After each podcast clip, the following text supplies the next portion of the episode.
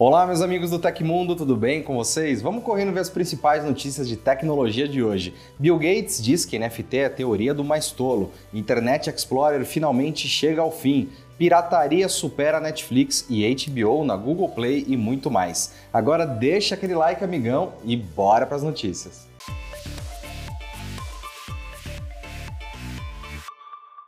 Em um evento realizado pelo site TechCrunch, o fundador da Microsoft, Bill Gates, afirmou que o conceito das NFTs é baseado na teoria do mais tolo. Ele sugere que os ativos podem ser vendidos por valores supervalorizados se você encontrar alguém mais desavisado para vendê-los. A expressão teoria do mais tolo é comumente usada por investidores. O bilionário também disse que prefere investir em ativos tangíveis, como fazendas, fábricas ou uma empresa que desenvolva produtos reais. Obviamente, imagens digitais caras de macacos vão melhorar imensamente o mundo, disse Gates em tom de sarcasmo em referência ao projeto Bored Ape Yacht Club. De qualquer forma, não é a primeira vez que o fundador da Microsoft anuncia seu ceticismo sobre o cenário de tokens não fungíveis, e em 2021 até revelou sua preocupação sobre os investidores tradicionais começarem a adquirir Bitcoin em um cenário tão volátil. Ele também afirmou que o mercado é tão impermanente que até tweets de Elon Musk podem fazer algumas moedas subirem ou descerem.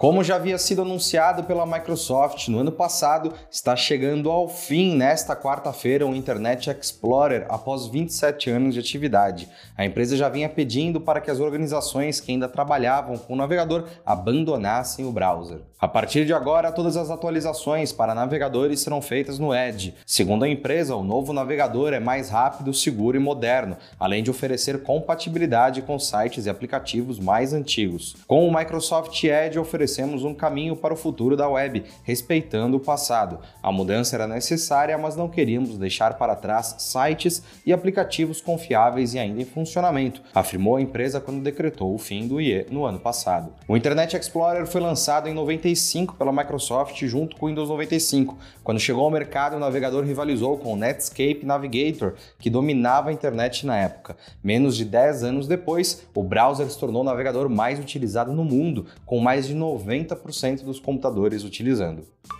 E a Netflix emitiu um comunicado nesta semana informando que não há garantias de que será lançado um plano gratuito que será custeado com anúncios. Apesar de a modalidade estar sendo testada, a plataforma disse que uma assinatura do tipo pode não chegar aos consumidores. O comunicado da empresa foi emitido em resposta a uma matéria do F5, site de entretenimento da Folha de São Paulo. O veículo havia divulgado uma notícia pontuando que Francisco Ramos, vice-presidente de conteúdo da Netflix na América Latina, havia informado que o streaming teria um plano gratuito com publicidade. Abre aspas. Nós teremos a mesma versão do catálogo com publicidade e sem publicidade. Fecha aspas, teria dito executivo. A vice-presidente de conteúdo da Netflix para o Brasil, Elisabetta Zenatti, que também estava no encontro, teria confirmado que a companhia vai lançar uma assinatura suportada por publicidade no nosso país. Depois da publicação da matéria, a assessoria de comunicação da Netflix explicou que houve um mal entendido por parte do vice-presidente de conteúdo da plataforma na América Latina.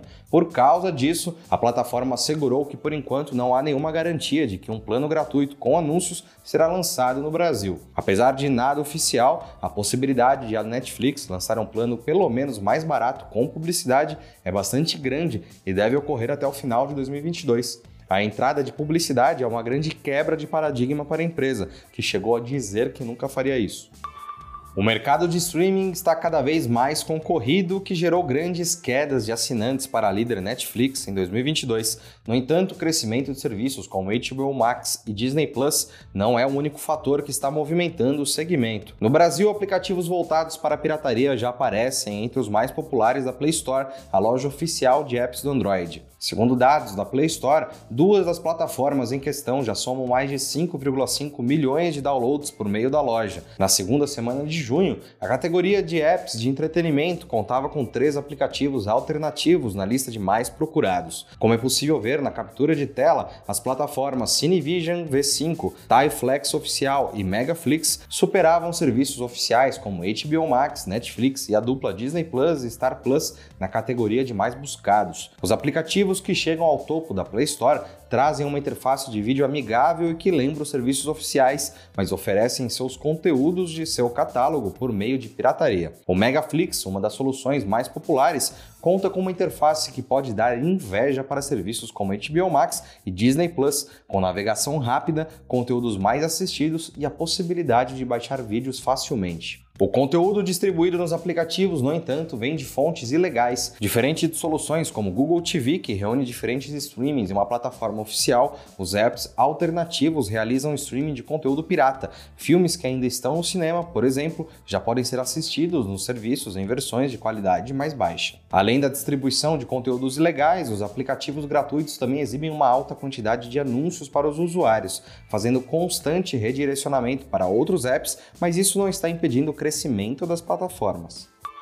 E se você é fã do Tecmundo, quer cupons com descontos enormes para compras online que você não encontra em nenhum outro lugar, cursos ainda juntar pontos para trocar por produtos aqui do Tecmundo, então seu lugar é no nosso clube de benefícios, o TecMe. Por lá você vai poder entrar em contato direto com a nossa equipe e trocar uma ideia. Ficou interessado? O link para saber mais e assinar está aí na descrição.